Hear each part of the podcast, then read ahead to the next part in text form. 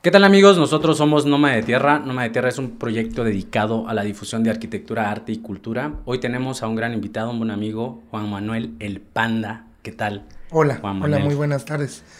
Pues aquí mira, con mucho gusto de estar compartiendo experiencias con ustedes, ¿no? Sí, hermano, muchas gracias por, aceptar la invitación. Eh, nos tardamos, nos tardamos. Nos tardamos en armarlo, pero no hay mejor momento que ahora mismo. Exacto. ¿No? Que se da, ¿no? Que se da, sí, sí, sí. Eh, ¿Cómo has estado? A ver, platícame un poquito de, de, ti, de tus días. Muy bien, muchas gracias. Pues este, ahorita como entramos en época de lluvias, pues un poquito sufriendo en el trabajo, ¿no? Porque se vuelve complicado trabajar por la lluvia, ¿no? Pero, claro. pero ahí vamos, ahí va. No nos podemos quejar. Sí. Eh, hermano, eh, ¿tú de dónde eres? Bueno, pues Mira, yo soy Juan Manuel Pérez Castellanos. Nací en el Distrito Federal, en la delegación Gustavo Madero, por ahí de 1983. Este, mis padres, eh, mi padre de Ocotlán, de Morelos, y mi madre vivía justo donde ahora es Plaza Santo Domingo, ahí enfrente de Santo Domingo, ahí vivía mi mamá. Mis papás se conocen en esa esquina, digamos la esquina donde todos alguna vez hemos esperado a alguien. Ahí, se conocen se casan en la sangre de Cristo y a la siguiente semana se mudan a, la Ciudad de México. 40 años se fueron. Entonces toda la familia, pues todos nacimos por allá, toda la vida de mis papás fueron por allá. Pero a los cuatro años, precisamente por mí, cuando yo nazco, eh, le recomiendan a, mis papás que, ese bebé, si no lo mudaban, iba a tener muchos problemas porque tenía problemas de respiratorios y esas cosas, ¿no? Claro, por el tema de la contaminación. por la contaminación y todo eso. Y aunado a que mi papá en esos momentos eh, se había, ¿cómo se dice? Cuando terminas tu trabajo, se, se jubiló. Se jubiló, lo, le, lo pensionan, creo que se dice. Y este, pues aprovecha, digamos, esa entrada de dinero y nos mudamos todos a la ciudad de Oaxaca. Y precisamente vecinos, porque yo crecí aquí en La Cascada. Órale. Yo aquí en Río Consulado crecí de los 4 años a los 16 años, yo viví por acá. Órale, qué padre. Sí. Y, eh, bueno, ¿y ya tenías contacto con la música? Porque, bueno, eres, músico, eh, cantautor, ¿no? Sí. Compositor. A ver, eh, explícame un poquito eso, porque... ¿Cómo llegó eso, no? no pero aparte, cantautor, compositor, ¿es lo mismo? Eh, bueno, el cantautor es el que él canta sus canciones, ¿no? Y el compositor hace canciones para que otros las canten, ¿no? Nada más es compositor. Sí, sí, este, se, se ramifica en muchas, muchas formas, ¿no? Eh, digamos que he estado un poco en un poco de todas, ¿no? Ahí metiendo mi cuchara o dejando que otros se desplayen, ¿no? Sí, así. Eh, pues, ¿cómo llega la música? Eh, curioso, porque en mi familia nadie es músico. Ajá. Nadie, ni cercano ni lejano. Por ahí hay un tío, abuelo que, que era músico, pero en realidad así directo, no. Pero tenía un tío, bueno, tengo un tío, que este, llegaba todos los domingos a visitarnos a la casa. Y en la casa había un tecladito de, de juguete, un, Casio así. Y él llegaba y, se ponía a tocar, ¿no? Y de manera muy precaria, pero pues hacía música. Y yo me acercaba con el tío y, ¿qué está haciendo? Y, ah, ya sabes, niño, tres minutos jugando y ya te salías a correr o algo, ¿no? Y así. Eh, digamos que ese es el primer acercamiento con la música. Otra es que mis hermanos y mis papás eran muy, muy... Yo, yo considero que sí eran melómanos.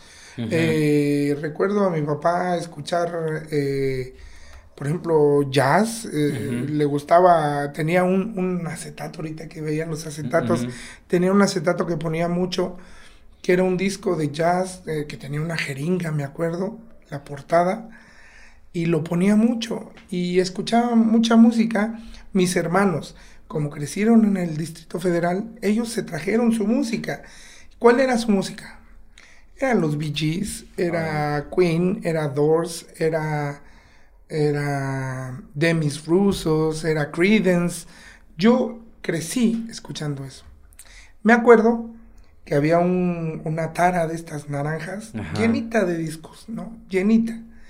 Y en la mudanza, tú sabes, muchas veces no terminas de sacar todo. Y un día de niño encuentro esa tara y ¿esto qué es? Le digo a mi hermano, ¿no? Me dice, son discos, mira, esto se pone aquí, pones esto aquí y suena, ¿no? ¿Cuántos tenías ahí? Siete, ocho años. Ajá. Y empiezo a, descubrir, había discos de, me acuerdo, había una colección de Vicky Carr y Roberto Carlos, había discos de lo que se te ocurra, de Rigo Tobar, de, de este José José, José Feliciano, había así discos. Pero o sea, le pegabas a muchos estilos y a muchos artistas. Pues en ese momento estaba yo como esponja lo que me pusieran, ¿no? Pero el punto yo creo que hizo el, la ebullición en mí, que escuché, eh, encontré el álbum azul de los Beatles, un disco doble de los Beatles. Curioso, ya después escuchando biografías y pláticas de muchos músicos, ese punto ocurre en, mucho, en muchas personas, ¿no? Escuchar a los Beatles y que la cabeza se, te, se te transforma, ¿no? Entonces, todos tienen una experiencia con, ese disco. Muchos o, la, mayoría. Los Beatles son como la América. O lo, amas o lo odias. Porque también conozco a muchos músicos que para ellos los Beatles son infumables. Pero yo siempre he considerado que de mi parte es también emotiva, emotivo el encuentro con ellos. Porque es encontrar esa música que antes nunca había escuchado y que sea tan rica, ¿no? Tan llena de elementos, tan bien tocada, con, con... Yo, por ejemplo, pasa esto y sigo escuchando música. A la par, yo dormía en el mismo cuarto con mi hermano. Mi hermano nos llevamos 15 años de edad. Eh, entonces yo dormíamos en una litera, yo dormía abajo, él dormía arriba. Y él empieza a escuchar trova, empieza a escuchar a Tania Libertad, Pablo Milanés, muy poquito Silvio, eh, y muchísima música clásica, muchísima. Tenía una colección, recuerdo, de unos 50 cassettes de música clásica. Entonces yo fui un niño que crecí escuchando mucha música. Mucha música. Tanto que cuando cumplo, creo que fueron los nueve años, eh, mi regalo de cumpleaños fue un Walkman. Ajá. Estos Walkman con los, con los audífonos naranjas, te acuerdas así con varilla de metal. Y tres cassettes. Uno era The Best Hits of Queen, el otro era The Doors y el otro era Concierto para guitarra orquesta de Antonio Vivaldi. Concierto en re menor, me parece que es. Entonces yo era un niño de nueve años que andaba por la vida con mis audífonos de Queen. Con, esos tres cassettes. A, a, Doors y, y, Vivaldi. Entonces andaba yo todo loco. ¿Y qué estás oyendo? Estaba escuchando a Vivaldi. Me encantaba, ¿no? Claro. Hasta ahí todo era como absorber, absorber, absorber. Pero a los 10 años ocurre algo que ahí sí fue lo que cambió radicalmente mi vida. Mi hermano entra a clases de guitarra clásica en la Casa de la Cultura. Y pues como dormíamos juntos, yo me tenía que fumar que él estaba tan, tan, tan, toque y toque. Y cuando él se iba, yo agarraba la guitarra y lo que oía que él hacía lo intentaba replicar. Y así como que, eh, no está tan difícil esto. Yo, yo no sabía que tenía la habilidad. Pero también es el todo e, este entorno, ¿no? Todo esta, este proceso de que has estado escuchando y sí, sí, ya, el momento en el que ya lo aterrizas tenía muy precargado, ¿no? O sea, si analizamos lo que escuchaba, otra cosa que muchos hoy en día me dicen, es que tú eres muy especial, para no decir otra palabra, con lo que escuchas o con lo que te gusta. Le digo, es que yo crecí escuchando, eligiendo. Claro Muchos me dicen, por ejemplo, pa- me pasa con Marco Antonio Solís, por ejemplo, o con los Bookies, o los Temerarios, o, la cumbia incluso, ¿no? Me dicen, pero ¿cómo no vas a conocer a Yaguarú, por ejemplo, ¿no? O a... O por cómo no te van a gustar Los Ángeles Azules. Perdón, pero no, no, no, no, no me entró a mí de... Por ejemplo, otro que me pasa mucho, a mí en lo personal no me gusta José José, ¿no? Ajá. Y José José es un referente en México que así, como que, ah, Todo el- ¿en qué peda no está presente José Claro. José, no? Dicen, dicen por ahí que seas rockero, trovador, lo que Exacto. quieras, al final de la noche de la peda, Sí. terminas con José José, Sí, terminas cantando el triste todo lo que da, ¿no? Y sí es cierto. Mira, es que la música es, es un lenguaje y como lenguaje no siempre vas a decir lo mismo, o no siempre quieres decir lo mismo, ¿no? Sí. Y es algo que a, a- a mí me sorprende la gente que siempre escucha lo mismo. Claro. Hay gente que, que, que incluso me pasa con mi hermano, mi hermano mayor, otro más grande. Él vive en Estados Unidos, entonces se fue como a los 20 y algo años y desde entonces hizo vida allá, ¿no? Y cuando regresa, él me dice, es que yo sigo escuchando la música que escuchaba cuando tenía 25 años. Y no me pongas música nueva porque no me va a gustar. No, No quiero descubrir y, No quiero. estoy bien, ¿no? No la entiendo, no me gusta, ¿no? Ok. Y está bien también, ¿no? A final de cuentas, pues eh, eh, el arte así es. El arte es tan subjetivo que lo que a ti te encanta, a mí me puede desagradar y no está mal, ¿no? Claro. Es a lo que mucha raza no entiende a veces, ¿no? Pero ¿cómo no te va a gustar? Pues es que a lo mejor tengo precargadas otras cosas que no me permiten disfrutar de la misma manera que a ti te gusta, ¿no?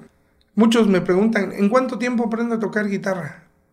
Pues es que depende del Es- tiempo que tú le, le, le pongas. Yo, por ejemplo, dejé unas siete veces botada la guitarra así de, no, esto no es para mí. Eso. Porque en cierto punto se pone complicado, hay que meterle más y, y no, la colgaba y al ratito, ah, miren, que estaba vez. con esto, ¿no? Y ta, ta, ta. Hasta que llega la secundaria. En la secundaria me pasa algo. Yo era un, un niño muy antisocial, ¿no? Este, poco, poco social. Y en los recesos, aquí en la secundaria, en la Torres Quintero, que está acá, este, en lugar de irme a jugar fútbol o lo que fuera, yo me iba a la, a la subdirección y le decía, oiga, este, ¿me presta una guitarra de esas? Y el subdirector me decía, vete a jugar, vete. No, aquí, mire, aquí me siento. Cuando acabe el receso yo la cuelgo. Y esos eran mis recesos y me ponía a tocar. Hasta ahí íbamos bien, ¿no? ¿Y no llevaste guitarra a la, a la escuela? ¿No eras de los que...? Aún todavía no, todavía no. Era como para matar el tiempo ahí Ajá. todavía. Hasta que un día, tocando mi guitarra en esa jardinera, se acerca la niña más guapa de la secundaria, ¿no? Que iba en mi salón, ¿no? ¿Y qué te dijo? ¿Y qué haces? Y, "Ah, tocando. Cántame una canción. Y tocando la canción se recarga en mi hombro y yo así de... Dios mío, o sea, Esa fue la fuegos llave. artificiales, ¿no? ¿Qué está pasando aquí, no? ¿Qué, Esta es la llave. qué, qué- qué poder es este, no? y este... Se iluminó el cielo, ¿no? Y... Che rayo de luz encima. Exacto, así. Oí coros celestiales y todo, ¿no? Y, y dije, wow, a, a las niñas les gusta esto, ¿no?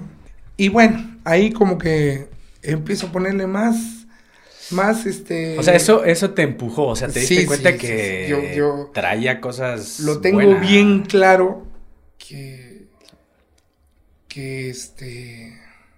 Después me di cuenta que lo que me gustaba era llamar la atención, ¿no? Ok, ajá. Que no eran las niñas, simplemente en Era llamar general. la atención, ¿no? Porque después me empezó a pasar con, ¿y qué haces? Ay, ¿a poco tocas? Ay, mira qué bonito el niño que toca, ¿no? Tiene un don. Y bueno, eh, termino la secundaria. Para esto, la primaria y la secundaria fui un excelente alumno, pero era así de esos de cuadro de honor y todo. Ah, sí, sí le Sí. pegabas. Pero Padre. llegó el bachillerato y se acabó. Se acabó el, no sé si el interés, no sé qué pasó. Y ahí sí, en el bachillerato, yo estudié en el Cobado de Pueblo Nuevo, tú le preguntas a cualquiera de mi generación, y, ah, tú eras el que se sentaba en las jardineras a tocar siempre. Sí, y, y se te juntaban ahí los Ahí sí no llevaba mochila, yo echaba los libros en la guitarra, ¿no? Y me iba, ¿no? Tanto que cuando quise entrar a la, a la paraescolar de música, este Héctor te mencionó el maestro Guille en, un capítulo. Sí. Este, con el maestro Guille llego y le digo, maestro. también conociste al maestro sí, Sí, claro, es, es, es de esas personas que influencian a, a las personas, ¿no? Este, y me dice, no, y yo, ¿por qué? Le digo, yo ya sé tocar. No, me caes mal, me dijo. Así, así, así, con esa. Yo, pero ¿por qué, profe? no, me caes mal, no. Te la pasas tocando, nada más quitas el tiempo. Bueno. Pero no era como para aprovechar también que ya estabas ahí avanzado y nada más empujarte un pues, poco quién más. sabe, porque de plano yo sentía odio hacia mí, ¿no? Yo le decía, pero ¿por qué? Pero pasa que un día el maestro no estaba y llegan a preguntar al salón de música. Yo siempre andaba por ahí porque pues me gustaba. Sí. Y ahí le pusiste más tiempo a la música que a la, a, la escuela. No, fíjate que no, pero se me daba mucho.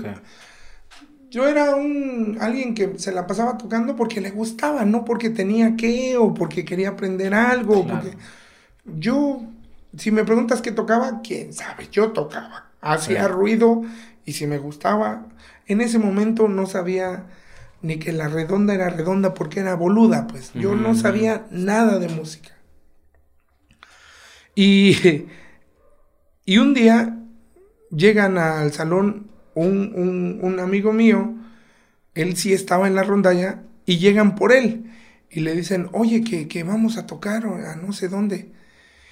Y él se para, me acuerdo perfectamente, y me dice, vente, güey. Y yo, no, pero Guille no me quiere. Tú vente, tráete tu guitarra. Y que me voy. Y como pues tenía cierta habilidad, no me costó trabajo tocar las canciones que tocaban. Y toqué con la rondalla ese día. Al día siguiente, cuando le pasan el reporte al profesor, me manda a llamar. ¿Cómo que tocaste en la rondalla? ¿Quién te dio chance? Ah, sí, sí, ¿cómo? ¿Y qué? ¿Y las canciones? No, pues lo seguí. Está bien, pues, pero échale ganas, ¿eh? te voy a tener en la mira. En la mira. Y así es como entró en la rondalla. Y en la rondalla fue una etapa muy, muy bonita. Era la primera vez que hacía música con otros. Sí. La rondalla es el grupo de como de guitarras, con trabajo y requinto y, y voces, ¿no? Y, y, es difícil en ese, era difícil o es difícil entrar en una rondalla o sea, me refiero como, ya debes aprender o, empiezan juntos a aprender las canciones. Porque así como lo mencionas, llegas y tú, sin tener que ensayar con ellos y todo, y... Eh, llegué a, O sea, el proceso natural era, te enseñan a tocar guitarra, ya que sabías, te, integraban a la rondalla, ¿no? Ya era como, como el grupo especial de música, ¿no? Okay porque tú podías entrar a música para aprender, ¿no? Y ahí te estaban enseñando. Cuando el maestro veía que ya habías aprendido, te pasaba la rondalla. Ah, y la rondalla, con esa rondalla, ocurrió algo muy bonito porque muchos de ahí hoy en día somos músicos, mm. ¿no? Eh, unos son guitarristas eléctricos, otros son guitarristas y maestros profesionales de música yo que toda la vida he sido trovador, eh, sí, ¿no? Y, fue una rondalla muy bonita. Viajé por todo Oaxaca con esa rondalla, toqué en todos lados. Era, era un, fue un, un momento muy bonito. Y recuerdo perfectamente el día que decidí, yo quiero sentir esto toda mi vida. Fue la final de, creo que eran los, ¿qué eran? los regionales, creo, que era todo, todos los planteles del Cobao de, de, de, Ah, que hay una anécdota muy bonita. A ver, cuéntame. Esta... se juntaban todos los planteles y se presentaban los grupos, ¿no? Ahí tenías como 17 años, ¿no? Algo así, más o menos 15, 15, ¿no? por ahí, pues, el bachillerato. Cuando, cuando resulta que la final iba a ser en nuestro plantel. Y pues nuestra rondalla sonaba muy bonito, la verdad teníamos muy buenas voces, los arreglos estaban chingones. El chiste es que cuando llega la presentación, todos trajeaditos, todos así impecables, ¿no? Bonito. y escucho los aplausos, los gritos, todo. Mira, se me enchina la piel, ¿no? Qué padre. Eh, cuando siento eso, dije, yo quiero sentir esto toda mi vida. Yo quiero sentir esto toda mi vida. O sea, fue muy placentero. La energía de la gente, los aplausos. Y, y, en esa ocasión ganamos eh, el primer lugar de... Y fue muy, muy, muy bonito, ¿no? Donde viene la anécdota que años después yo fui jurado de ese mismo. Ah, qué padre. Es, fue así como... ¿Cómo se da eso? ¿Te marcan? O? Me, a mí me, me, invitaron a ser parte del jurado. Fui, esa ocasión fui jurado junto con el maestro Héctor Díaz y con Ana Díaz. Okay. Y, y, y, no, yo estaba en sueño y ocurrió algo muy curioso, porque llego y lo primero que me encuentro es a Guille. Y ve y me hace, ¿qué onda, no? Y, yo, yo con qué onda, ¿no? Y quererlo abrazar. Y, yo lo vi que él, maestro, es como, pues él no podía, ¿no? Porque él iba a concursar, ¿no? y yo iba a ser el jurado, ¿no? Ah, no podía yo, ni, yo demostrar aprecio por el maestro. Ni él, tomando parte, ¿no? Sí, sí, sí. Entonces sí fue así como que. Ah, sí, ya, ya entendí, ¿no? Me voy a mesurar aquí, ¿no? Al final. Sí. Sí, sí, porque también era una de las cosas que me, que, me gustaría saber cómo haces esta transición o si siempre te dedicaste a la música o trabajaste en algo más o... tuve algunos empleos, fui por situaciones de la vida, fui peón de albañil un rato, trabajé en una cerrajería. Eh, y haciendo música a la par. Pues ahí, ahí todavía no hacía música para... No, era por gusto. También eh, yo iba por... Me gustaba mucho la arquitectura y estudié dibujo técnico y me aventaba mis, mis planos y en ese entonces cuando todo era a, regla y, y compás, ¿no? O sea... Y, me gustaba, ¿no? Y hacer mis maquetitas y esas ondas, ¿no? Me, me, me gustaba. Pero cuando llega el momento de tienes que elegir una carrera o algo porque tienes que seguir estudiando, yo me inclinaba por o psicología o ciencias de la comunicación. Era lo que más me... Y cuando llego con mis papás, quiero estudiar esto. No, pues no hay dinero para esas carreras. Fíjate en la guapo que hay, pues nomás había contabilidad y derecho, pues, no, ninguna me, me, me, seducía, ¿no? Me decía, pues es que es lo que podemos pagar, ¿no? No podemos pagar algo más para que estudies. Ah, yo bien agüitado, voy a uno de estos, ¿cómo se llamaban? De estos donde había varios este, cubículos de escuelas Ajá, como un, no sé si es... No me acuerdo cómo se llamaba. No, pero algo de, en donde promueven las... Las escuelas, las, universidades. y todo esto. Y entre tantos, ya sabes, las universidades aquí, untosas así, enormes los cubículos y folletos de todos los colores que se te ocurran de cada carrera. De... Y en medio de todo eso, una mesita de esas de plástico blanca con fotocopias y decía Escuela de Bellas Artes, guapo. ¿Y esto qué es? Dije, ¿no? Y decía eh, licenciatura en guitarra. No, este, instructoría en guitarra. En música, especialidad guitarra. Yo dije, yo sé de eso, ¿no? y, ya empecé a ver y, se acerca, pues, ¿estás interesado? Oiga, ¿y esto cuánto cuesta? ¿Qué? No, pues este son, este, en ese entonces creo que eran 63 pesos Le digo, ¿qué? ¿Mensuales o qué? No, el, el semestre. 63 pesos el semestre. Yo dije, ah, creo que esto sí lo van a poder pagar, ¿no? Y, y, este, y así fue como entré a la Escuela de Bellas Artes. Llego, en ese entonces yo todavía no sabía ni pío de música. Nada, nada. O sea, lo que sabías, obviamente, todo era. Todo era de oreja, todo era empírico, todo era como el chango agarró el hueso y así, ¿no? Sí, sí, sí. Así. Yo era. Pero ya, ya, ya tocaba, ya tenía. En esos entonces. Y te apasionaba, ¿no? Que yo siento que es lo más importante en las cosas que quieres hacer por toda tu vida. A los 16 años, yo empecé, ah, con estos maestros que me empezaban a un día uno de ellos me dice, ese fue otro, él nos daba derecho y ética, me parece. Todos de humanidades, ¿ves? Mm. Pero, y él también era trovador. ¿Por qué humanidades? ¿No te latía como el tema de los números? O... Pero la música tiene que ver con los números. Pero para, para hacerte el cuento corto, mi carrera académica se truncó cuando pusieron un número enfrente de mí. Así. Yo era buenísimo para todo porque soy rollero, me gustaba participar y siempre eso sirve para... Pero me ponías un número y... A la Yo, yo cursé matemáticas 1, matemáticas 2, matemáticas 1, matemáticas 2, porque reprobaba y reprobaba. Con decirte que mi último examen, que era cálculo integral y diferencial, o sea, matemáticas ya... Llegué con el maestro y le dije, maestro, yo voy a ser músico. No, no, no, no. Quíteme esto. ¿Para qué quiero cálculo? ¿Para qué quiero una integral aquí, no? Y me dijo, ya, ten tus seis, pues. Y me fui contento con mis seis, pues, ¿no? O sea, Se te hizo el paro, güey. Sí.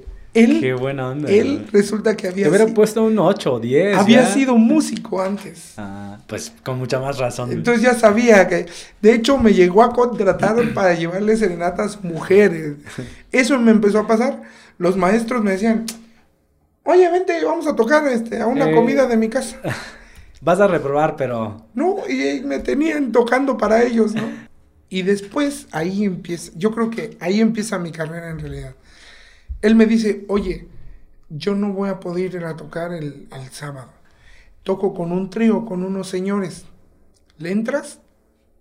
Y yo, ah, chinga, pero ¿cómo? Sí, tú llegas y te vas a ver con, Mario Bielma en tal lado y de ahí nos vamos a tocar. Y yo dije, va, aventado, ¿no? Va. Llegué y era el trío Yulinewi, se llama. Eh, yo me quedé, wow. Oscar Reyes era el otro guitarrista y era un guitarrista, es un guitarrista impresionante. A mí en ese momento me apantalló, ¿no? Ajá. Y, Mario Bielma tocaba el bongo de una manera hermosa y cantaban a voces y, las canciones era trova pero cantada de una manera que yo nunca la había escuchado, bonita. Y, y yo dije, pues voy a hacer lo que sé. Y empecé a tocar con ellos y tanto que al paso, ¿qué te gusta? Un año me dijeron, ¿quieres el, puesto? O sea, primero era ir suplencias, ¿no? Ajá. Pero suplía mucho porque el otro faltaba mucho, ¿no? Hasta que me dijeron, ¿sabes qué? ¿Quieres ya quedarte con nosotros? De planta. Pues sí. Toqué cuatro años con ellos, ¿no? Cuatro años. Con Yolinewi. Me encantaba, o sea, tocábamos cosas muy bonitas. Eh, Ahí aprendí a armonizar voces, todo de oído, todo. Fíjate, seguía siendo empírico a pesar de que a la par yo ya estaba estudiando. Y me empieza a caer dinero y aquí viene lo que muchos dicen, ¿y tus papás nunca te dijeron, no, ¿cómo vas a ser músico? No, porque de repente ya llegué con una guitarra y, y esa guitarra, pues la compré. ¿Y con qué la compraste? pues fui a tocar y me pagaron. Bueno, pues, no. Sí, porque a veces el tema es eh, cómo vas a mantener esa parte, ¿no? Claro. Y, ahí es en donde entran ellos. Y de repente ya tenía mi dinerito y, y con Julie Negui tocábamos en el Hotel Victoria, en el Camino Real, en el Paseo, en puros lugares acá que pagaban bien, que nos iba bien. Los eventos ni se diga, puro evento en casa, puro San Felipe, dijeran, ¿no? Este, no, este bien, empecé a, vivir una vida que yo no conocía, que era entrar a una casa lujosa, por ejemplo, ¿no? Era así como que, o tocar en una alberca, así que, wow, ¿qué es esto, no? Y se volvía cada vez más atractivo este rollo. Te abre como muchas puertas, ¿no? Sí, sí. Eh, también te hace de relaciones, claro, claro. te hace de amigos. Pues mira, este trío, en este trío, eh, pasaron muchos que hoy en día yo considero grandes de la música en Oaxaca, ¿no? El maestro Gil Sánchez, eh, Lorenzo López, eh, Susana Harp tocaba con ellos, entonces de repente yo verme ahí era así como que, wow, ¿qué está pasando, no?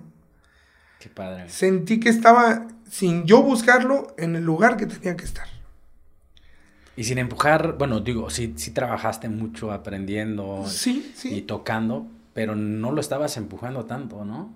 Cuando se puso difícil fue cuando me puse a estudiar, digamos, académico. Porque yo llegaba a la escuela y yo siempre he dicho que saber tocar me hizo daño para la escuela. Porque llegué y eran las clases y ponía atención y todo bien, bien, y acá solfeo y tal, bien, bien. Pero a la hora de la ejecución de la guitarra, yo llegaba y había un compañero eh, Gerardo, que él estaba todo el tiempo con la guitarra y estaba estudiando con la partitura y matado, pues matado. Y yo llegaba dos horas antes del, examen y, ¿qué vamos a tocar en el examen? Me dice, esta, esta y esta. A ver, tócalas. Y lo veía. Y esta. Ah, y, y me metí a un cubículo una hora pero era más lo que ya había oído, lo que había visto. Y ya entrábamos al examen, el pobre Gerardo le decían, mira Gerardo, aquí te falta esto, aquí. Y yo llegaba, tan, tan, tan, tan, tan, tan, muy bien, ahora vas con esta, esta, esta, esta, ¿no? Entonces... Lo traes en la sangre, güey. Es que creo, creo que las artes en general sí necesitas... Hay, no, no, que lo traigas, necesitas ciertas habilidades que tienen que ver con lo físico, con lo mental. Hay mucha gente, por ejemplo, que no se puede concentrar en algo, ¿no? Y para esto necesitas estar muy concentrado, estar, atento a todo. Por ejemplo, a mí hay músicos que me dicen, es que, ¿cómo vas a cambiar cuerdas cada mes, por ejemplo, no? Tú cambias cada mes. Sí, hasta antes, ¿no? Porque a mí me empieza a molestar cómo suena ya la guitarra de cierta manera. O sea, llegas a percibir eh, eso, el, el desgaste. La, la, cómo siento la cuerda. De repente, ah, esta cuerda ya no me está gustando. Mm. en la escuela, mi maestra de guitarra, la maestra Liliana, me dijo una vez, tienes que tocar con tus cinco sentidos.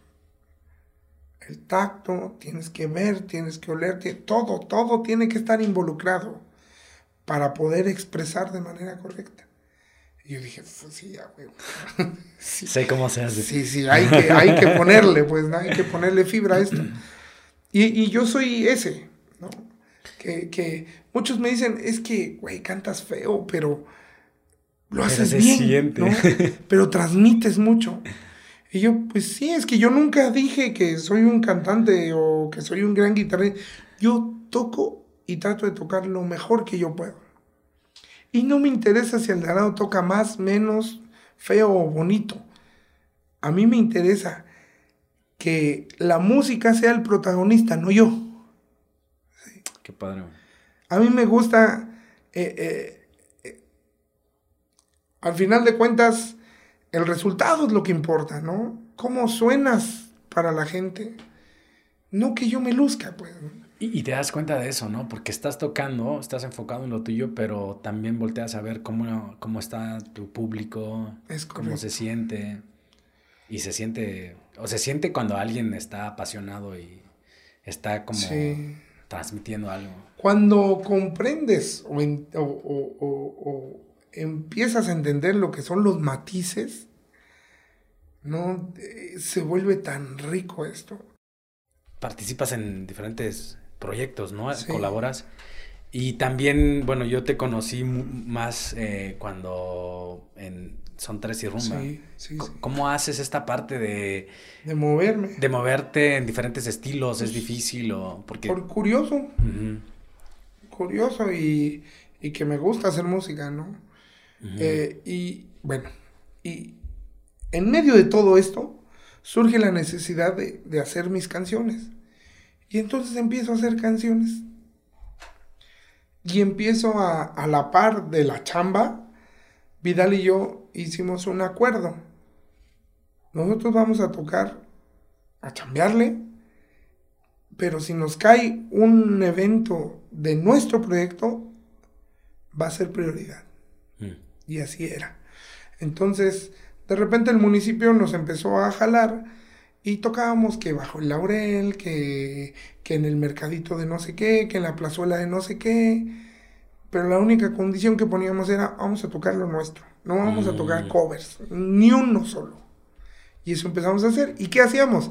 Te echas una tuya y una mía, las, las, y, y así empezamos a hacer. Entonces éramos pasión acústica el del bar y pasión acústica el del proyecto, Ay, Qué padre. ¿no? Ajá. Porque algo tenía que sustentar al, Sí. al, al otro. Que había que generar también, ¿no? Sí. Entonces eh, empezamos a, a hacer música y se pone cada vez más interesante. Y dentro de esto, yo conozco en Bellas Artes a un par de músicos del Istmo, a Gerardo Montaño y a Omar Cruz, me parece que es. Un par de chavos que formaron Sobredosis Power Roots, se llama el grupo de reggae. Sobredosis Power Roots. Lo que más me cautivó de ellos, sus cabelleras, nah, este, Estaban muy guapos. es andelismo, güey. su, su, su, este, sus ganas por, por querer hacer música. Y, y empezaron a tocar reggae y, y ya se convertía, ¿dónde va a estar sobredosis? Y ahí, así como tú llegas a Babel con Son y Rumba, yo era con sobredosis. Los martes eran de la tenta con sobredosis y religiosamente ahí estaban. Y pues como nos veíamos en la escuela y yo los veía en la tocada, acabando de, de la tocada nos íbamos a la casa, ya sabes, a la relajación, a- ¿no? A ver qué había caído esa noche y cosas así, ¿no? Y este, y me hago muy buenos amigos de, de, de muy buen amigo de ellos. Y de repente ellos también se ponen a hacer rolas. Y yo estaba ahí en medio de, de- del proceso creativo. Estabas participando sin. Primero viendo que, mira, hicimos esta rola y mira, ¿qué opinas? Y, y de repente, no, cuando me di cuenta ya estaba participando con ellos. Y aunque yo no estaba en la banda, de repente hicimos dos canciones. Y de repente cuando me voy a Guadalajara, me voy porque ellos se fueron primero a Guadalajara y me dicen que vente para hacer el segundo disco. Y bueno, en, en- en ese punto conozco también a, a Álvaro Avitia, un compositor también bastante reconocido, compositor así como eh, que colaboró con Eric Rubin, con, con este Ben Ibarra, con, de esta de este movimiento. Y trabaja mucho con Café Tacuba también y tiene una escuela, la eh, ML, la música libre MLM, la música libre de música, ¿cómo es? Bueno, la UML, ¿no? La UML. Sí, bueno, se me va. Lo vamos a Sí, sí. buscar. Este, y él me dice, oye, están buenas tus rolas, este, mucho gusto. Ah, sí. Me dice, este, dame tus datos, ¿no? Ya lo anoté, me pidió mi correo, ya pasó. Ese día tuve el placer de acompañar al maestro Alberto Escobar a que él cantara y yo a la guitarra, no, fue muy bonito. Termina ese concierto, como a la semana me llegó un correo de la universidad Este, la ULM, ya me acuerdo. Mm. Y, y, este eh, clase muestra de composición. Tienes una invitación. Yo dije, ah, qué chido. Eh, cuatro horas, dos de composición y dos de producción. Y yo, güey, eso está muy chido, ¿no? Pero me quedaba dos horas de Dos donde horas. yo vivía. Había que gastar en pasajes y yo pues vivía el día, ¿no?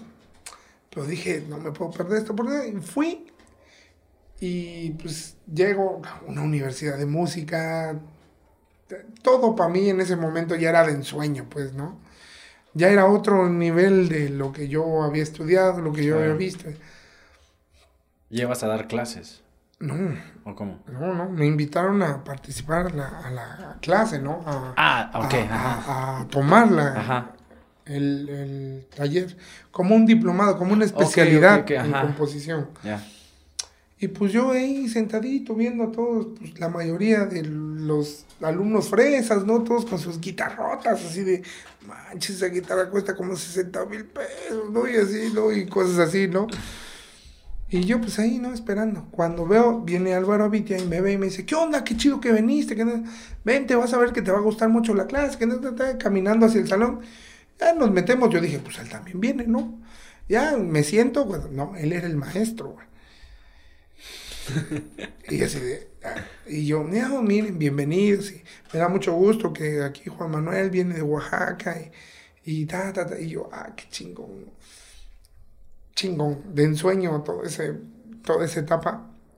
Luego la clase de producción, y ya cuando salimos, me dice, ¿qué onda? ¿Te vas a quedar o qué?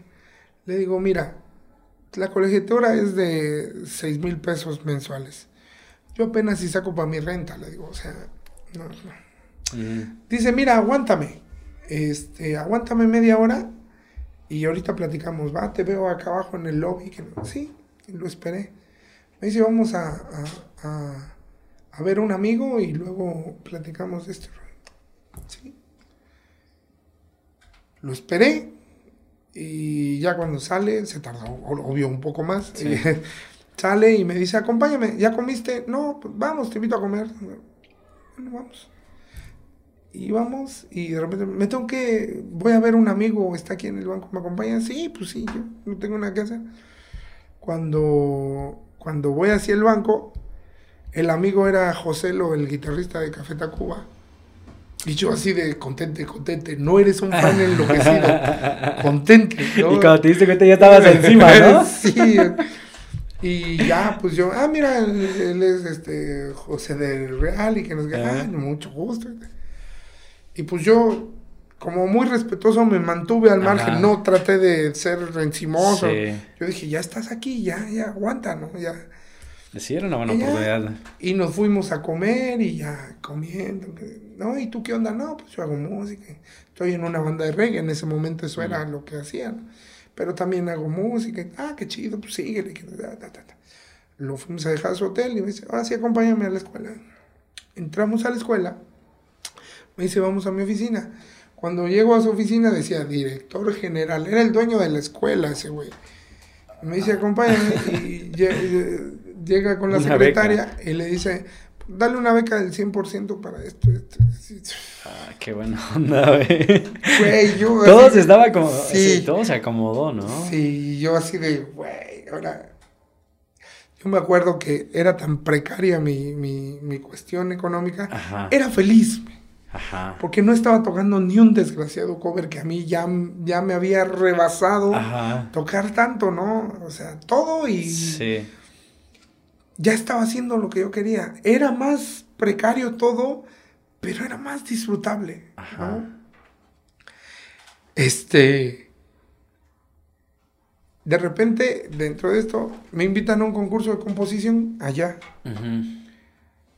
Unas y otras, gano el concurso de composición.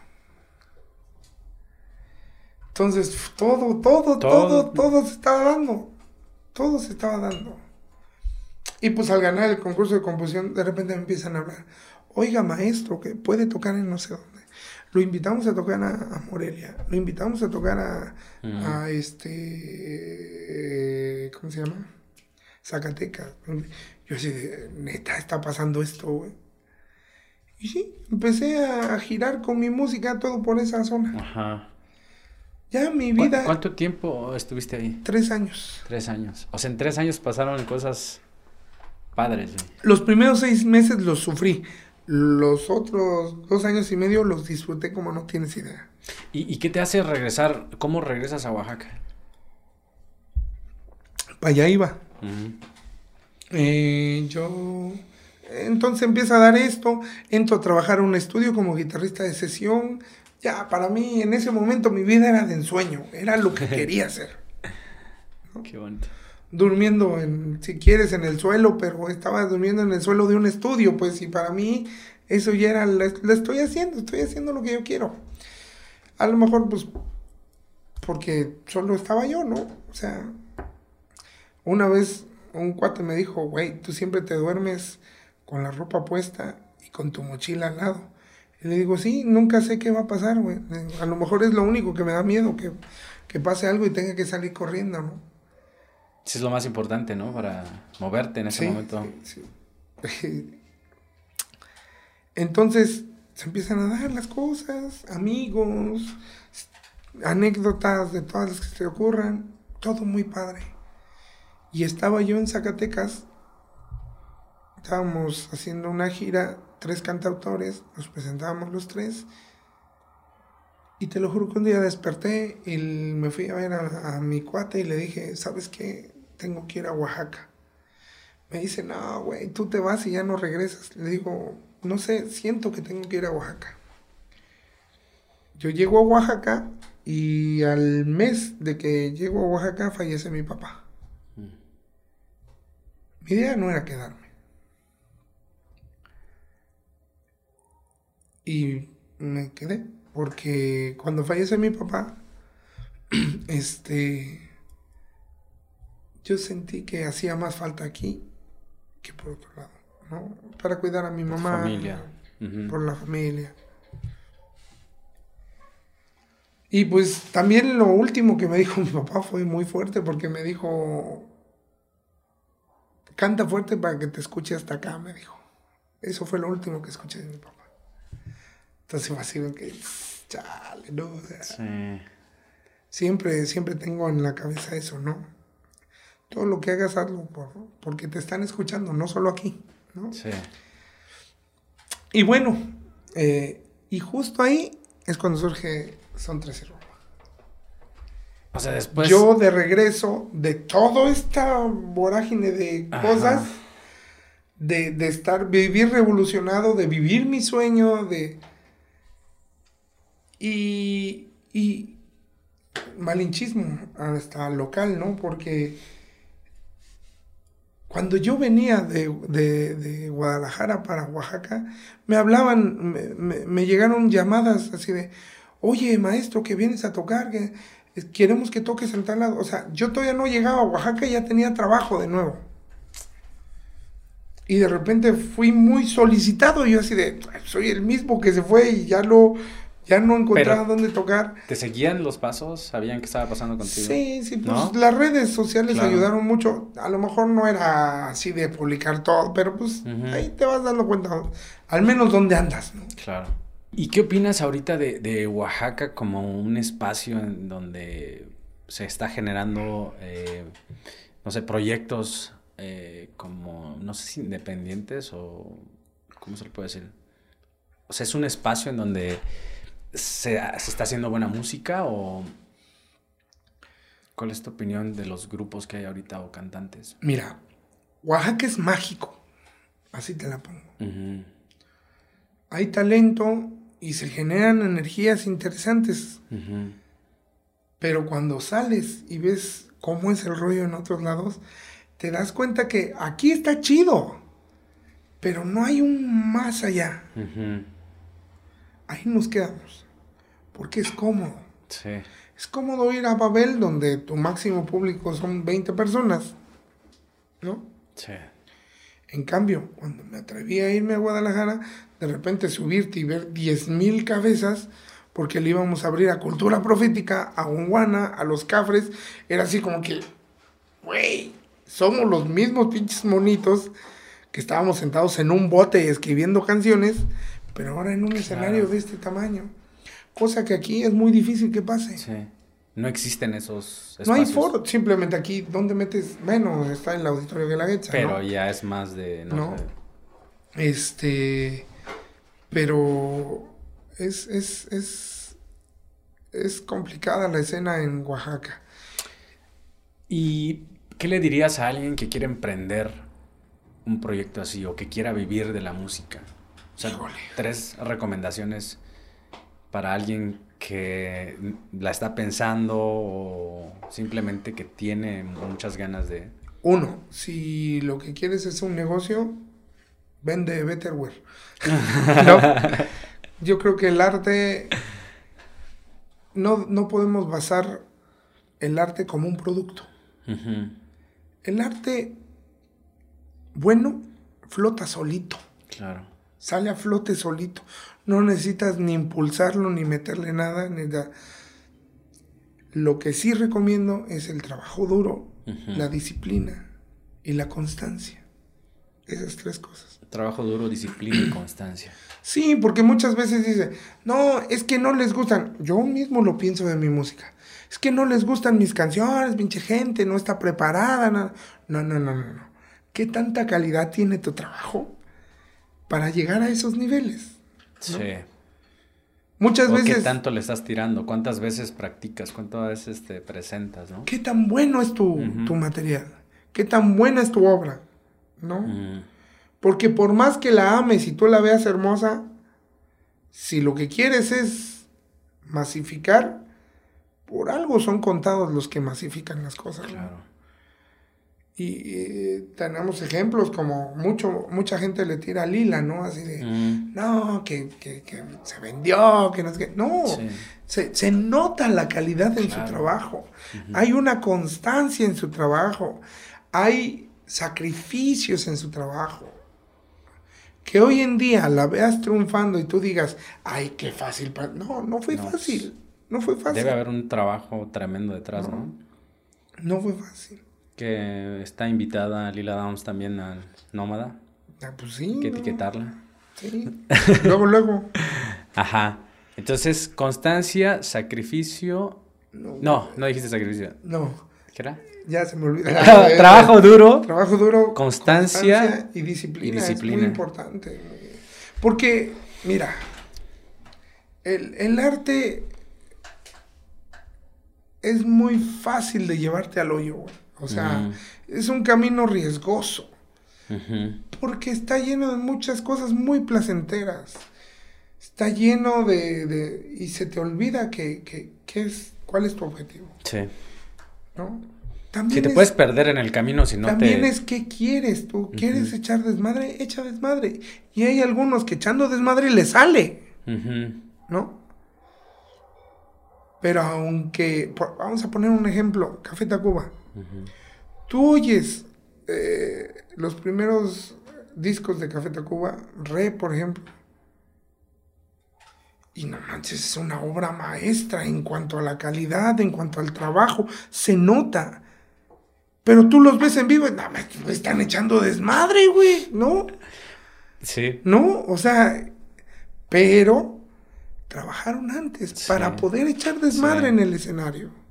Sí, no es echar desmadre y después ver no, qué sale, ¿no? No es, ya me medio sale a echar desmadre. No, primero, pule tu trabajo. Que, que yo siempre le digo, que te guste a ti. Si te gusta a ti, ya ganaste. Claro. Pero no seas conformista. Ya medio sale, eh, ya la tocamos. Sí. ¿No? Hay que, hay que buscar que tenga calidad. Sí. Y cuando llegas a ese punto, poner otra, otro nivel, ¿no? Exacto, o sea, eso hacen los artistas y por eso antes eran los álbumes, ¿no? Era, ¿qué va a ser en este periodo? Después viene otro, igual los artistas, ya pinté esto, ahora, ¿qué sigue? otra técnica, otra temática, otra, igual para los músicos. Sí. ¿No? Eh, y entender que, que, la constancia, ¿no? E, esto se trata de tocar puertas y, y no pararte, porque a lo mejor la, cuando ya dijiste, ya, ya no quiero, ya me cansé, la siguiente puerta era la que te tocaba. ¿no? Así es. Y a lo mejor mm, no es ser pesimista, pero a lo mejor nunca te va a tocar tu puerta. Por eso es importante disfrutar lo que estás haciendo. Sí. Por eso es importante que sea algo que tú quieras, no que alguien quiera. Yo hago música primero para mí, después para mí y al final para mí. Mientras yo lo goce, yo sé que la gente lo va a gozar. Mientras yo le tenga respeto a lo que hago, sé que la demás gente va a ver eso, ¿no? Se nota, tú, tú lo has dicho, se nota cuando tocas, ¿no? Sí. Cuando se toca, en serio. Sí. Cuando no, ah, dices, ah, sé que suena. También se nota. Sé que, pero, vamos, me ha dado tanto la música que la respeto demasiado. Claro. Es como patear el pesebre, ¿no? El, jugar con ella, ¿no? Y bueno, Panda, eh, ¿dónde te pueden encontrar en redes sociales? Eh, pero también para escucharte sí. en el centro de Oaxaca o no sé en dónde más. Sí, pues. Para, para que también, no sé, si hay algún interesado en contactarte y no sé si das pues, cursos, talleres o cosas así, o simplemente que te escuchen, ¿no? También para conocer sobre tu música y que te googleen ahí. Claro. Pues mira, en las redes sociales, eh, Juan Manuel el Panda, así estoy en el Facebook, eh, tanto el perfil personal como una página. Eh, encuentras música mía en Spotify, en YouTube, en Apple Music, Juan Manuel el Panda, y vas a encontrar ahí tres discos. Vamos a eh, poner las, eh, los links en, la descripción también para que la gente los, los, pueda ubicar. En Instagram me encuentras como J Music Panda. También ahí andamos. Y este y si quieren escucharme, estoy de martes a domingo a partir de las 7 de la noche en la terraza Los Andantes, justo enfrente del Templo de Santo Domingo. Ahí estoy de martes a domingo a partir de las 7 de la noche. Los sábados y domingos, de 3 a 5 más o menos, en Productores de Mojarra Enríquez. Eso está en Santo Domingo, Barrio Bajo Etla. Ok. Eh, y ya, ¿no? Y jueves, ¿no? Ah, y jueves en Babel, sí es cierto, pero es que apenas llevo una semana, entonces. jueves en Babel hay un ratito con Santos y Rumba. Se arma de 12 a 1. rumba buena. Sí, pues llego corriendo, ¿no? Pero sí, claro, sí, sí. se ve que llegas eh, y ya te integras. Sí, pues salgo del otro lado y llego ahí ah, barriéndome, ¿no? Eh, y pues quiero hacer una invitación muy, muy importante a, que disfruten la música, ¿no? Es complicado porque, por ejemplo, yo en lo personal lo veo, yo como músico